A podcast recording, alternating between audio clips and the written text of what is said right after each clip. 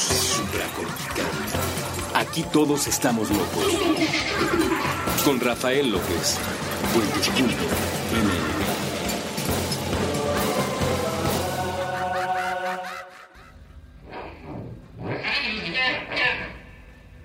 Bienvenidos a Supracortical, yo soy el doctor Rafa López y como siempre estoy muy contento de estar platicando con ustedes. Me presento, soy médico cirujano por la Universidad La Salle, soy psiquiatra por la UNAM y consultor y comunicador en semiología de la vida cotidiana. Que me han preguntado últimamente varias personas, ¿qué es eso de la semiología de la vida cotidiana? Y no será el día de hoy cuando lo explique. Yo creo que mm, a lo mejor como en un mesecito más o menos o algo así, haré un programa especial para explicar no solo qué es la semiología de la vida cotidiana, sino de dónde surge y cómo llegó a mí y por qué me convertí en consultor y comunicador y qué significa eso. Es todo un tema, es parte importantísima de mi vida, pero por lo pronto vamos a quedarnos más dentro del rubro de la psiquiatría, que eso más o menos se entiende. Hasta la fecha hay quien no conoce la diferencia entre la psicología y la psiquiatría, eso Válgame, es esperable, no es fácil. Los dos se dedican a temas de la mente, los dos atienden más o menos el mismo tipo de pacientes. Ya lo hemos platicado en otros espacios. La psicología es eh, básicamente, aunque llega un punto donde se entrecruzan, aprender a manejar tu computadora mental cuando esta funciona muy bien y cuando ya disfunciona, ya se le metió un virus, ya se apaga solita la pantalla, se pone en reposo, se pone a actualizarse durante 20 días y nomás no jala, pues ya tienes que ir con el especialista que es el psiquiatra porque ya hay una computadora enferma que hay que atender. Eh, insisto, eh, esto como de manera muy general, pero también me lo habían estado preguntando y lo quise comentar ahora. Bueno, yo soy psiquiatra y parte de la psiquiatría implica entender la mente enferma de las personas. Ya saben que aquí todos estamos locos, pero habemos unos que estamos un poquito más, por muchos motivos. Y miren, es bien curioso. Eh, la locura, como la gente la entiende, es decir, las enfermedades mentales, los trastornos mentales, para utilizar palabras un poquito más técnicas, son algo extremadamente común. O sea, verdaderamente son una cosa muy, muy, muy común. De hecho, de, los trastornos principales que existen entre los seres humanos está la fobia, por ejemplo. La fobia a las alturas, la fobia a los insectos, la fobia a un montón de situaciones que normalmente no causan una gran disfunción en nuestra vida y por eso no nos damos cuenta de que es algo tan común, pero bien fácil te encuentras a una persona que tiene fobias. Y ya si pasamos de las fobias, nos vamos a encontrar con otro tipo de trastornos que son muy comunes, como los ataques de pánico. Bueno, es em, em, si tú juntas en una fiesta, la próxima vez que vayas a una fiesta y preguntes, oigan, ¿alguien aquí le ha dado un ataque de pánico? Va a haber al menos uno al que sí personas completamente normales que viven su vida normal, que les dio una vez en su vida, pero que ya han presentado algún ataque de pánico y que lo pueden volver a presentar en cualquier momento. Ya cuando estos se repiten, se llaman trastornos de angustia. Son estos momentos, estos pequeños episodios donde de golpe sientes que te estás muriendo, que se te sale el corazón, que vas a llorar, que no tienes control. Y la gente normalmente lo asocia con estrés y no tiene nada que ver con estrés. Es un desajuste bioquímico que se tiene que corregir con pastillas ni hablar. No hay terapia, no hay podcast, no hay meditación, no hay vacaciones en Cancún que te vayan a quitar los ataques de pánico. Lo siento, son un proceso bioquímico, punto, ni hablar. Y es algo verdaderamente común. Si tú te asomas a el IMSS o a las instituciones de salud en general, te vas a dar cuenta de cuáles son las enfermedades más comunes, entre otras cosas por la publicidad que te encuentras en los folletos o en los carteles. Y algo muy común que te vas a encontrar va a ser publicidad para baje usted de peso y cuide su salud de la diabetes. ¿Por qué? Porque sí, México es un país de gordos. Por ahí me habían estado mandando unos memes de es de gordos este pedir doble plato de no sé qué, es de gordos desayunar papas antes de cualquier otra cosa. Es de gordos, sí, somos un país de gordos ni hablar. Fíjate que se supone que hasta un tercio de la población va a presentar diabetes. Imagínate que uno de cada tres después de los 65 años va a presentar diabetes. Es muchísima la incidencia de la diabetes. Está tremenda.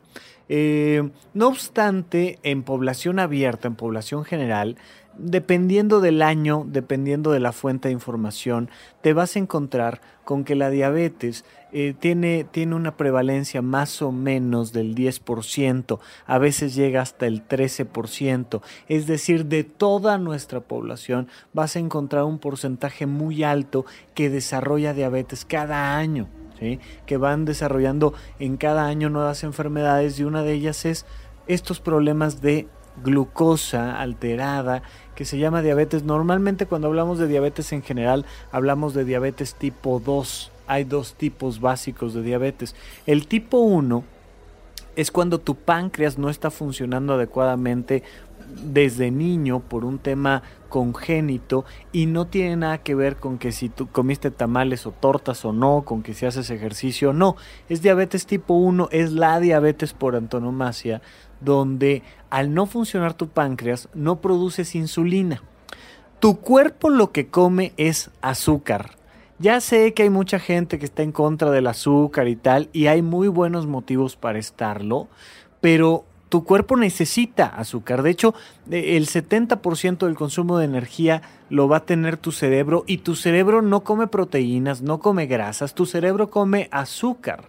Hasta que no lo llevas a circunstancias muy particulares, no empieza a eh, echar a andar otros mecanismos para comer proteínas, sobre todo grasa, pero todo al final de cuentas requiere del consumo de la glucosa. La glucosa es la gasolina del cuerpo. Punto.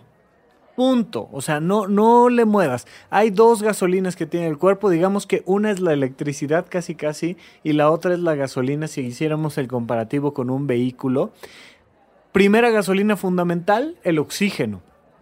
Puedes pasar más tiempo sin glucosa que sin oxígeno, pero de todas maneras el elemento crucial va a ser el oxígeno y de ahí la glucosa. Todo el tiempo debe de haber azúcar en tu sangre, azúcar del tipo de glucosa, todo el tiempo debe de haber en sangre. Entonces, si yo en cualquier momento le tomo una muestra de sangre a cualquier persona, un niño, un vegano, un atleta, un lo que sea, te vas a encontrar con rangos de glucosa que idealmente deben de estar entre 60 miligramos sobre decilitro y 100 entre 60 y 100 debes de tener de glucosa y entonces te vas a encontrar con un eh, proceso normal donde tu cuerpo va metiendo esa azúcar a las células y de eso vive, de ahí saca la energía, que ya seguramente las chicas de Mandarax lo explicarán o lo han explicado en otras ocasiones, se genera ATP, etcétera, etcétera, etcétera,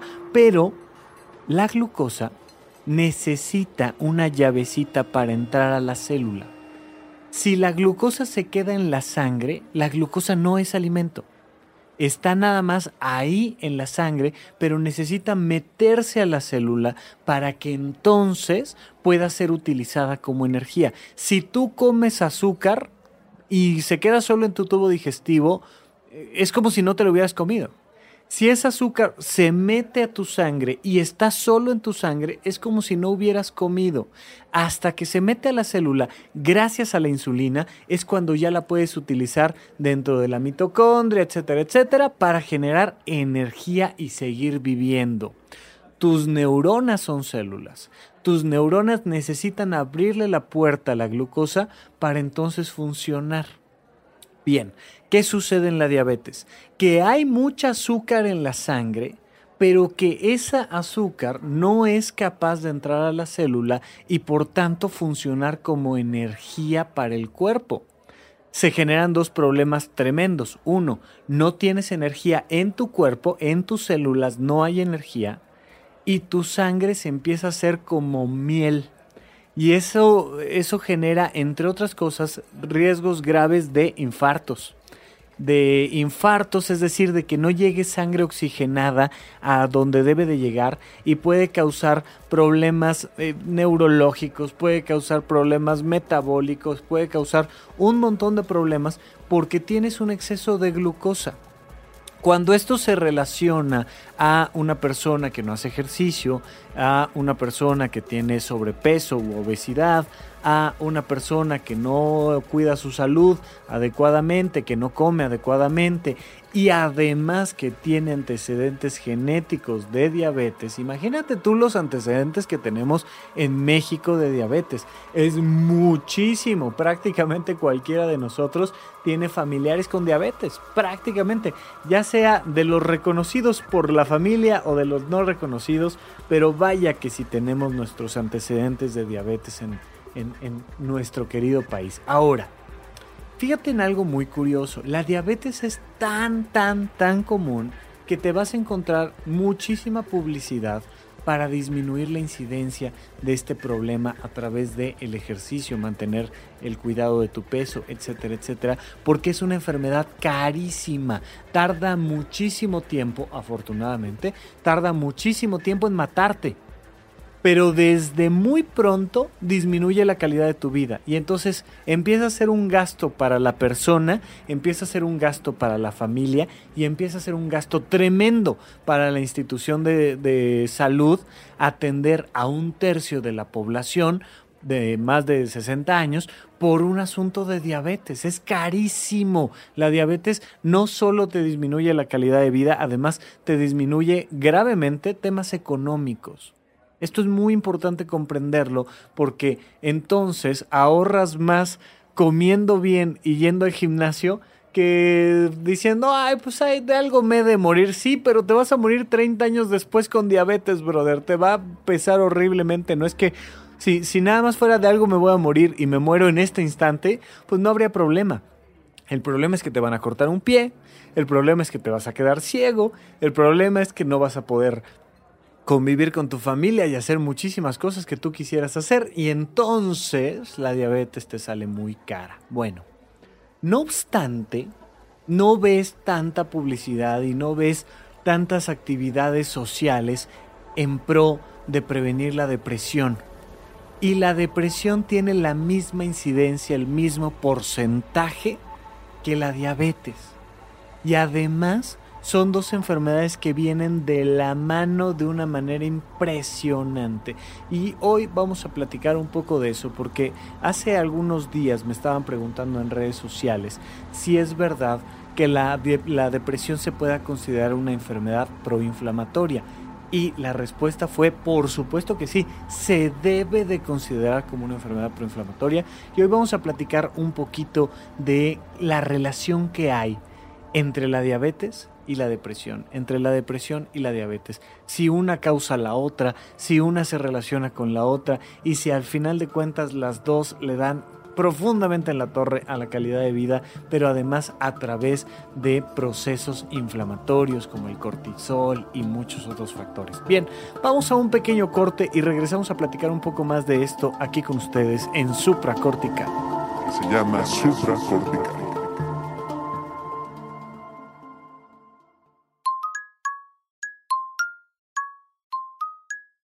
Nos imaginamos que el espacio-tiempo inmaterial donde se encuentran las piezas auditivas de puentes es un pizarrón con mensajes a la vista de todos y aquí tendríamos una idea diseñada para colgar de él. Una sola frase, escrita con crayones, sobre una hoja arrancada del cuaderno. Está pegada a la superficie con tachuelas de colores. El texto se encuentra cargado hacia el lado izquierdo. En el resto del papel queda espacio suficiente para dibujar animales, flores, planetas, libros, proyectores de cine, personajes de videojuegos, hojas de cannabis, lagos o instrumentos musicales. La hoja dice, Oigan, ¿y si hacemos de este mundo un lugar más buena onda? Nos alejamos un poco del pizarrón para asegurarnos de que el mensaje quedara centrado en relación con los bordes y bien sujeto con las tachuelas. Al principio pensamos que era suficiente. Una idea clara con un llamado a la acción, donde al mismo tiempo se incluye un esbozo de la personalidad del emisor. Pero un segundo después, nos llegaron a la cabeza las dudas las implicaciones. Algunos considerarían el mensaje demasiado cursi. Con el teclado vuelto ráfaga, un usuario comentaría que el enunciado en particular y la pieza en lo general no funciona como arte.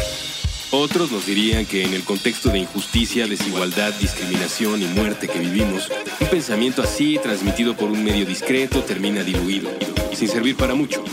Desde la desconfianza, algunos más pensarían, en estos tiempos nadie dice algo así sin buscar un beneficio económico. O tal vez, estos quieren invitarme a una secta. Los de las sectas siempre usan ese tipo de mensajes.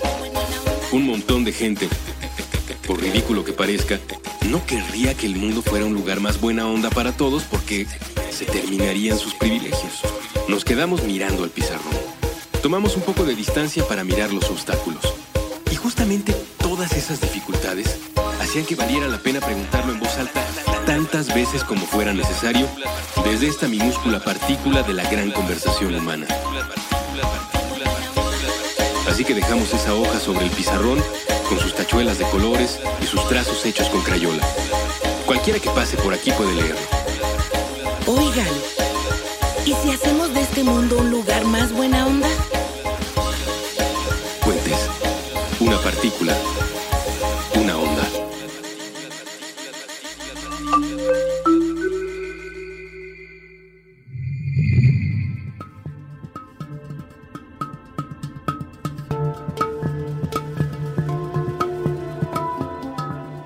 De regreso con ustedes aquí en Supracortical. Yo sigo siendo Rafa López. Recuerden que siempre es un placer que me escriban a través de Twitter. Eh, me da mucho gusto haberme alejado de la red social más utilizada aquí en México, que es Facebook. Nunca me sentí del todo cómodo y, y válgame, por diferentes motivos les quiero informar que, bueno, ya hace mucho rato que no publico, no la uso. Ahí está, si tú buscas en, en Facebook Rafa López, ahí te, te, apareceré yo con la foto de, de puentes y demás, pero en realidad donde suelen ponerse bastante padres las conversaciones es en Twitter y me puedes encontrar como arroba Rafa Rufus, la primera R con mayúscula y luego doble R en medio. Y ahí sígueme y platicamos y me escriben y me hacen preguntitas ahí que quieren que les conteste en algunos cuantos caracteres como si Dios existe o no, si la depresión tiene una relación con el proceso inflamatorio, etcétera, etcétera. Y ahí hago lo que puedo para contestarles, para echarles alguna idea y luego este, me echan carrilla y me critican y todo está súper bienvenido, me da mucho gusto. Pero también no olviden visitar mi página web, rafalopez.net y ahí hasta abajo viene un botón para suscribirte al correo electrónico cada que doy una conferencia por ahí, por allá, o cada que veo alguna serie que por cierto les tengo una que va a estar bien padre, pero no les voy decir ahorita ni cuál es. Hago algún especial, grabo algún audio exclusivo y se los mando con todo gusto. Y también por ahí los invito de repente a que se inscriban a mis cursos de semiología de la vida cotidiana. El próximo es de heptagrama y empiezo en mayo y es una sesión de dos horas específicamente para conocer más sobre las tipologías humanas y cómo, cómo relacionarnos con los demás y cómo dar lo mejor de nosotros mismos según nuestras características biológicas. Por lo pronto, yo sigo brindándoles este contenido gratuito para todas las personas que visitan puentes.me o que descargan alguno de los episodios de Supracortical y con todo gusto lo seguiré haciendo sin costo. Ahí está, no te tienes que suscribir, no me tienes que pasar tus datos y nada, nada más hacerme el favor como lo estás haciendo ahorita de descargar alguno de los episodios y de escucharme, eh, platicar contigo que estás del otro lado de los micrófonos. Hemos estado platicando hasta ahorita sobre la diabetes y me clavé un poquito más en el tema de la diabetes que la depresión.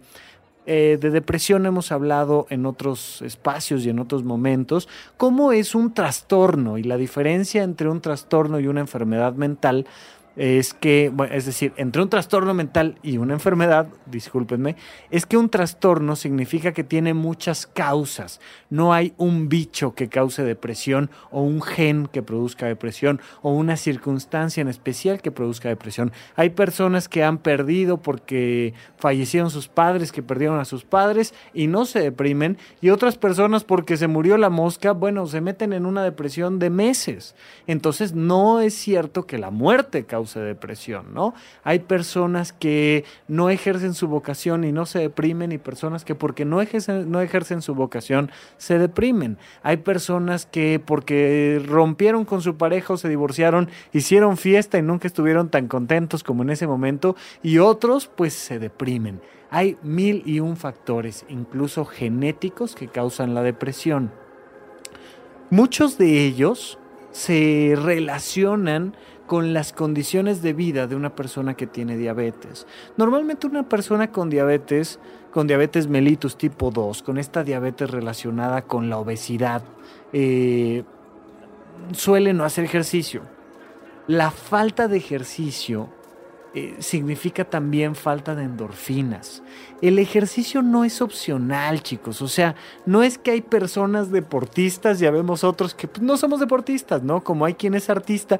Mira, hay quien es pintor y quien no es pintor. Yo no soy pintor, yo no dibujo, yo no le sé a eso, eh, pues ni hablar. Uno no nació pintor, o uno no nació cantante, o uno no nació para hablar en público, y no pasa nada si no hablas en público, no cantas o no pintas pero no es cierto que unos nacieron deportistas y otros no son para el deporte. Como que el ejercicio fuera así como una actividad exclusiva. No, es una necesidad física. Sería tanto como decir que hay quien nació para respirar y quien no nació para respirar. O sea, sabemos los que no respiramos. No, eso no funciona. Entonces, una persona que no está haciendo ejercicio se está suicidando se está suicidando muy despacito, pero se está suicidando. No olviden echarle ahí un, lente a, a la película de Wally, donde vemos cómo esta sociedad que tiene una sobreabundancia de tecnología empieza a modificar su cuerpo porque no hace ejercicio un cuerpo sano es un, cuerpo ejercitado. No todos somos atletas olímpicos. De hecho, la gran mayoría de nosotros jamás le vamos a ganar este, a nadie en la existencia de los deportes, ni hablar. Pero todos tenemos que hacer ejercicio. La falta de ejercicio genera que una persona suba de peso y una persona con sobrepeso, obesidad y falta de ejercicio tiene una proclividad tremenda a deprimirse. Tiene mucho más probabilidades de deprimirse una persona que no hace ejercicio que una persona que hace ejercicio. Mira, el simple hecho de mover los pies hacia adelante, el simple hecho de salir a caminar, de ver en un parque el color verde y de voltear a ver el cielo y de recibir la luz del sol, disminuye en mucho la probabilidad de que te deprimas. En mucho oye, este, mi pareja me abandonó, me, se fue con otra, me dejó y se fue con otra. Ok, salte al parque a caminar, te va a ayudar. Oye, pero no, es que a mí lo que pasó es que me corrió del trabajo y tengo deudas. Perfecto, salte al parque a caminar. Oye, pero es que más bien yo este tengo estoy pasando por un duelo porque un familiar murió. Perfecto, salte al parque a caminar. Ya ven que la psiquiatría no es tan difícil, imagínense cuatro años para aprender a decir eso, ni hablar. Este, pero es, es, es, es válgame, algo fácil. Haz ejercicio. Si haces ejercicio, disminuyes la probabilidad de deprimirte y disminuyes la probabilidad de tener diabetes. Come bien. Come bien, eso significa, entre otras cosas, come a tus horas, come con ritmo. Si estás comiendo solo tres veces al día a tus horas, híjole, ah, ya no estás alimentándote de todo bien. De preferencia hay que hacer una o mejor dos colaciones y comer al menos cinco veces al día. Comer bien significa comer en ritmo comer cuando te toca comer, no solo que también cuidar la calidad de tus alimentos, pero también implica estar cuidando los ritmos. Hay personas que comen una vez al día. Comer una vez al día hace que tu cuerpo crea que está en una situación de alto riesgo donde no hay alimento. Y eso genera que en el momento en el que comes, transformas todo ese alimento en grasa transformas ese alimento en grasa y disminuyes la cantidad de músculo y entonces empiezas a, generar mucho más riesgo de presentar diabetes y problemas de glucemia y por supuesto que también de deprimirte. Pero si estás comiendo un poquito todo el tiempo, un poquito, dije, todo el tiempo, entonces hay mucha más probabilidad de que tu cuerpo no transforme ese alimento en grasa, de hecho de que empieces a utilizar las reservas de grasa que ya tiene tu cuerpo y que además no te deprimas. También hay un factor hormonal muy interesante. Hay algo en nuestro cuerpo que se llama el eje hipotálamo-hipófisis adrenal. Este eje hipotálamo-hipófisis adrenal no es otra cosa más que um, como describir una carretera por la cual eh, fluyen estímulos, sobre todo hormonales. O sea, es, es como si yo te dijera, vas a agarrar la carretera México-Toluca-Michoacán. O sea, lo que te estoy marcando es un camino, una ruta. De el eje hipotálamo hipófisis adrenal vas a encontrar una ruta por la cual pasan muchas hormonas relacionadas con el estrés, entre otros el cortisol. Cuando los médicos hablamos de inflamación, por supuesto que hablamos de esto que te pasa cuando te das eh, ese golpe en el dedo chiquito, en, la pata de la cama a las 6 de la mañana cuando no querías pararte a trabajar. Eso y que em, se, te, pone rojo y, entonces duele y, y, como que tiene ahí sus palpitaciones propias el dedo, ya sabes, como imagen de caricatura. Bueno, eso es inflamación, sí, por supuesto, pero a nivel celular, a nivel mucho, mucho más íntimo, más microscópico, la inflamación son una cantidad de expresiones de hormonas proinflamatorias, de reacciones bioquímicas, tu cuerpo empieza a hacer una serie de circunstancias cuando está inflamado. Por ejemplo, eleva los niveles de cortisol.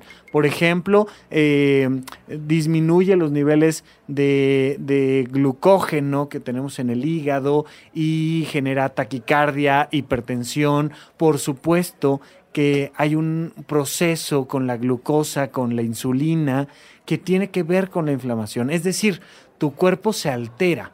Imagínate tú que te asomaras a la calle y vieras tanques de guerra. Y ves pasar tanques de guerra, y ves pasar este, ambulancias, y ves pasar eh, eh, camionetas de, de, policía y un camión de estos de las fuerzas de apoyo y reacción, de estos eh, grupos especiales antimotines, ya sabes. Tú volteas y ves eso en las carreteras y dices, ay, como que, como que hoy no salgo a trabajar. Imagínate que así estuvieran nuestras calles, que en varias ocasiones se ha propuesto que así esté. Pues, ¿cómo vas a tener a la población angustiada, estresada? Bueno, si esas calles se convirtieran en venas y arterias, y esos eh, tanques de guerra y personas armadas fueran más bien cortisol y otras hormonas proinflamatorias, verías una ciudad inflamada, verías un lugar con inflamación o un cuerpo inflamado.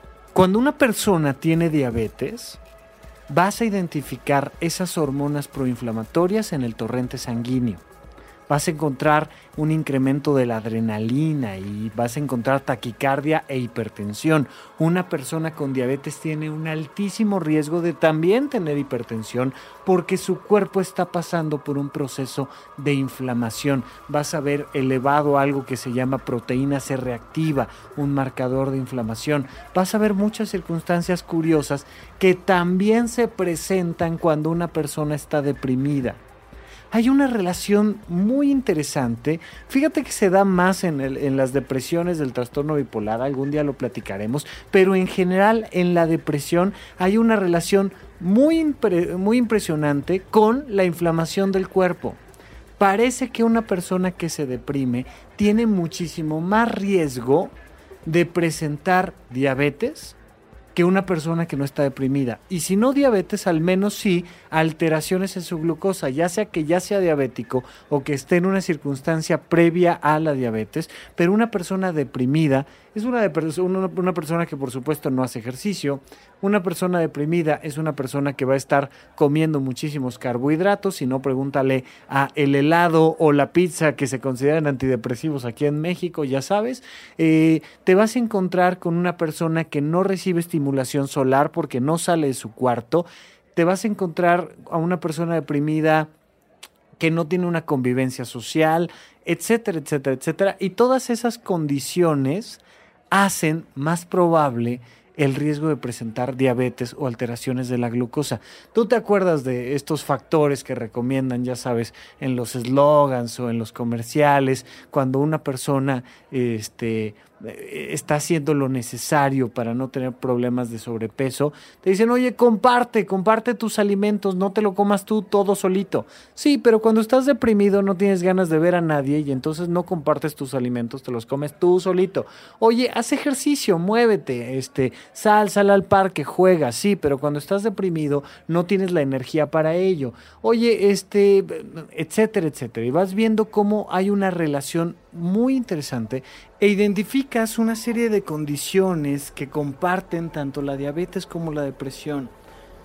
Hasta la fecha, en los metaanálisis que se han explorado, en 2013 se hizo un metaanálisis muy interesante, nos decían, mira, todavía no sabemos si es el huevo o la gallina, ¿no? Si la diabetes causa depresión o la depresión causa diabetes.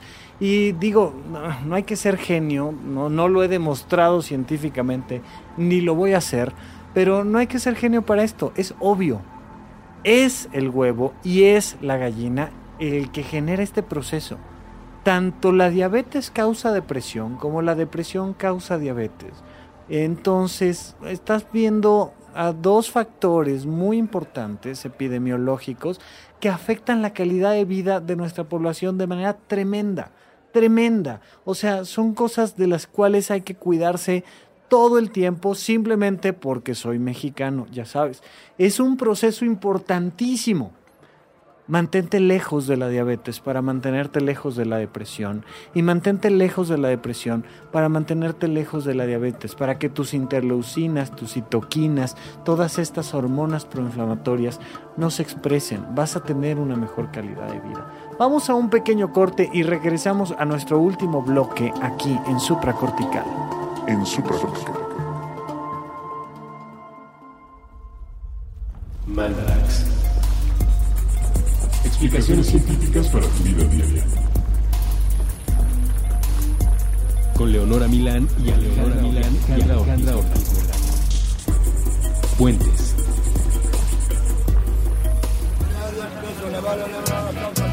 Cuidad de México. De, de México. Solo se cuida lo que se quiere y solo se quiere lo que se conoce. Con Jorge Pedro Uribe Llamas. En puentes.me.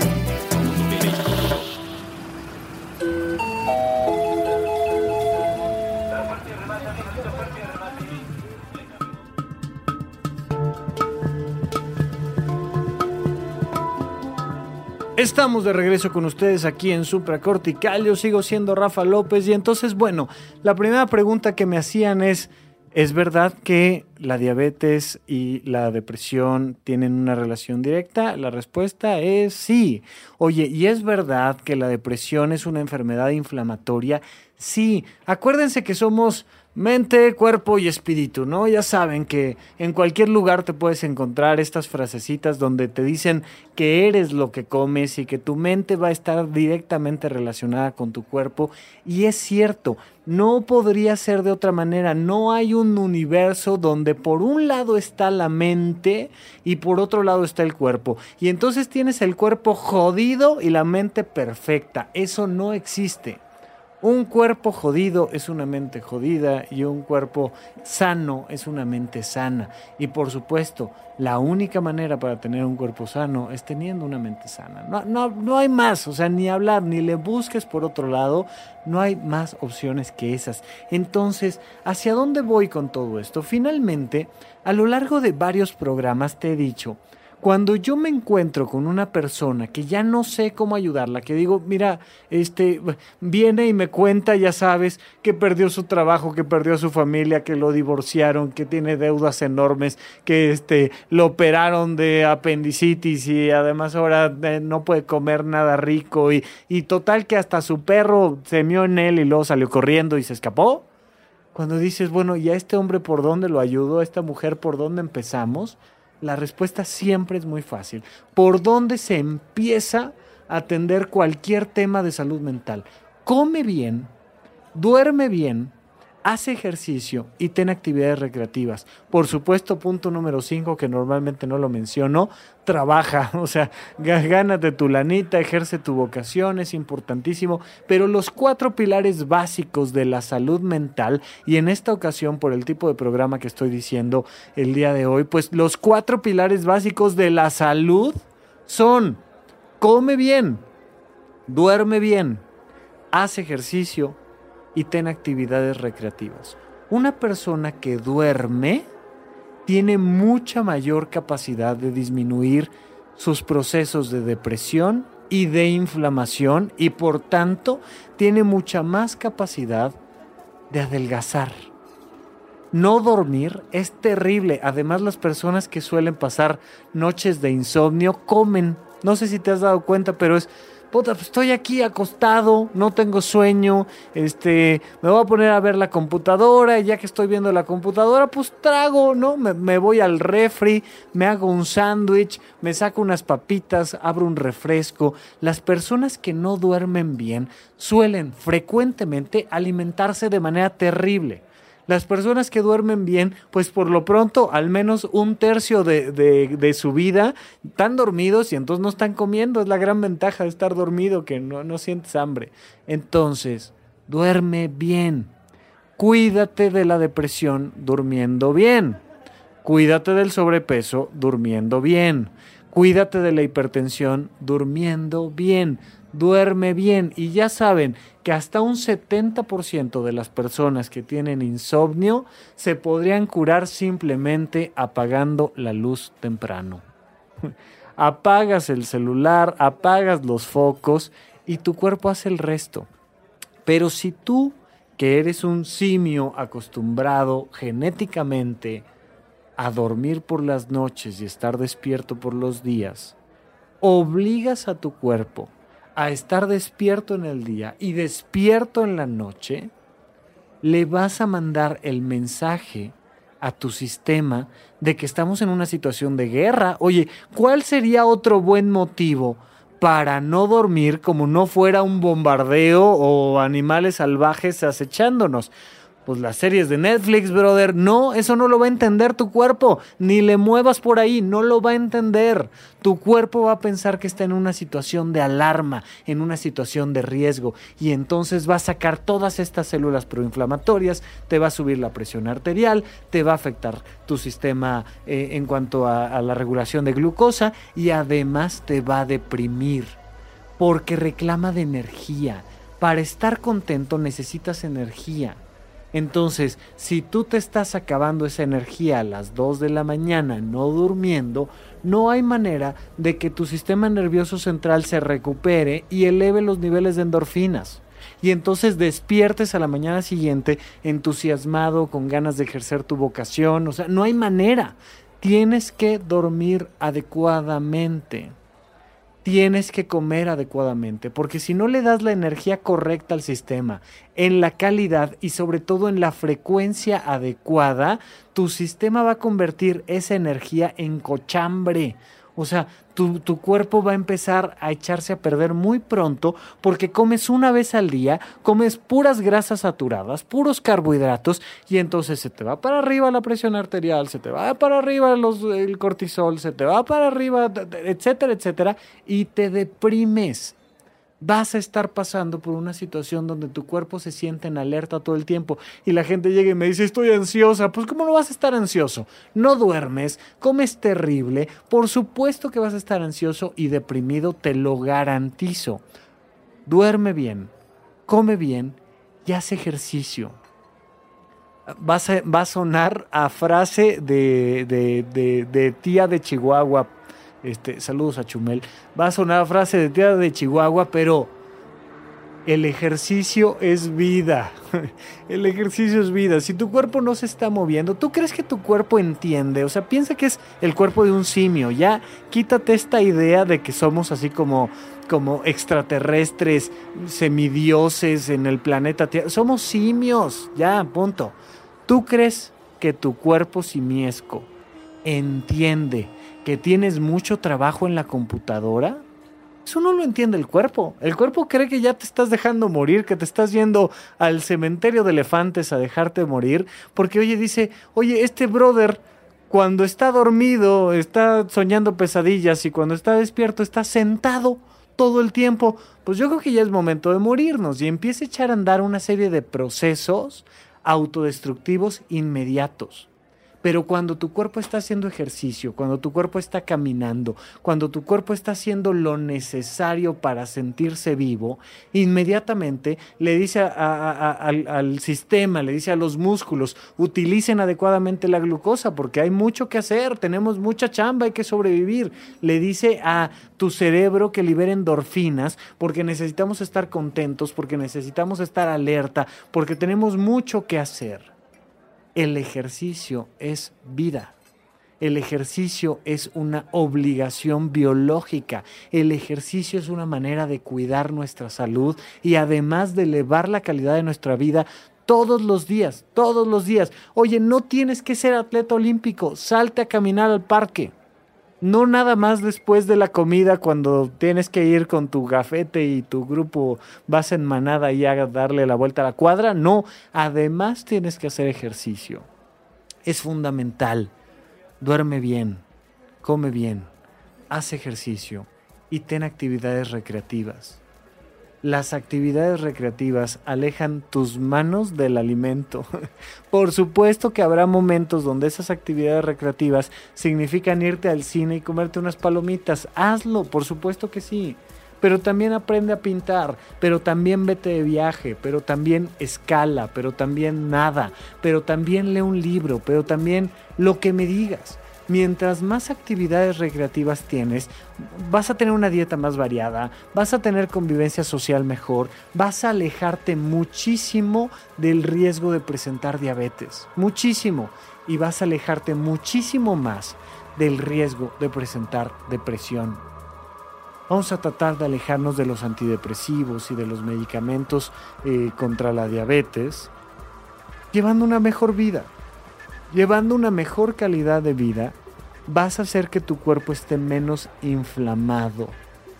Hay personas que nada más de hacer un coraje empiezan a tener un abdomen distendido, el colon irritado, se sienten mal, tienen reflujo, solo porque están angustiados, porque están deprimidos, porque no están durmiendo bien, comiendo bien, haciendo ejercicio y teniendo actividades recreativas. Insisto, por supuesto, si además puedes ejercer tu vocación, bueno, estás del otro lado, o sea, por supuesto, y vas a ver muchísimo menos riesgo en tu salud cuando estás cumpliendo estos cuatro pilares y estás ejerciendo tu vocación. Es importantísimo que entendamos esto. Hay muchísimos estudios que han relacionado la depresión con la diabetes desde una perspectiva meramente conductual, que es lo que te estoy diciendo. El comer, el dormir, la manera en la que un diabético come es muy parecida a la manera en la que un depresivo come. Por tanto, hay una relación directa entre ellos. La manera en la que un diabético duerme es muy parecida a la manera en la que un depresivo duerme. Por tanto, hay una relación directa. Y es un proceso conductual pero además es un tema genético. Te lo prometo que hay estudios que determinan una relación hormonal e incluso genética entre la diabetes y la depresión. Se parecen muchísimo.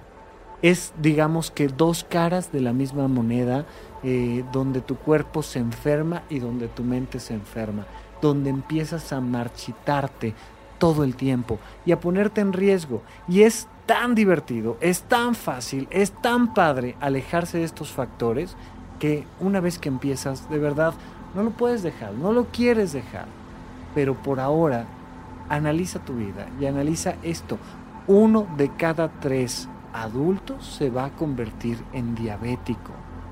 Ojalá tú seas de los otros dos pero solo uno de cada tres logrará ser feliz, tal vez menos. Ojalá tú seas uno de esos cada tres que sí logró hacer todo lo necesario para disfrutar su vida, para escuchar un podcast mientras hace ejercicio. Yo sé, yo pensaba que yo era el único loco que escuchaba podcast mientras hacía ejercicio, pero resulta que muchos otros lo hacen. Si a ti más bien lo que te gusta es este, escuchar música y poner heavy metal mientras haces ejercicio, maravilloso, pero si te estoy acompañando a correr un poquito, verdaderamente es un placer. Muchísimas gracias por invitarme a formar parte de tu vida y les agradezco a todos los excelentes comentarios que me hacen y también las excelentes críticas cuando esas llegan.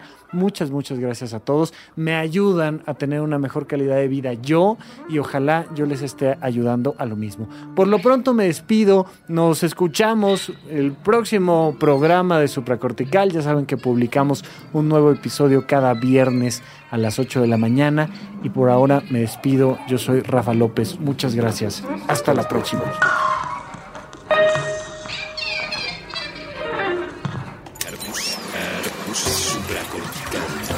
Aquí todos estamos locos. Con Rafael López.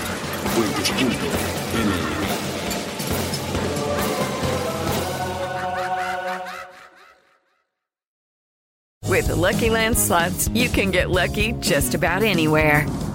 This is your captain speaking. Uh, we've got clear runway and the weather's fine, but we're just going to circle up here a while and uh, get lucky. No, no, nothing like that. It's just these cash prizes add up quick. So I suggest you sit back, keep your tray table upright, and start getting lucky. Play for free at LuckyLandSlots.com. Are you feeling lucky? No purchase necessary. Void where prohibited by law. 18 plus terms and conditions apply. See website for details. ¿Quieres regalar más que flores este Día de las Madres? The Home Depot te da una idea. Pasa más tiempo con mamá plantando flores coloridas, con macetas y tierra de primera calidad para realzar su jardín. Así sentirá que es su día todos los días. Llévate tierra para macetas Bigoro por solo $8.97 y crece plantas fuertes y saludables dentro y fuera de casa. Recoge en tienda y sigue cultivando más momentos con mamá en The Home Depot. Haces más, logras más. Más detalles en homedepot.com diagonal delivery.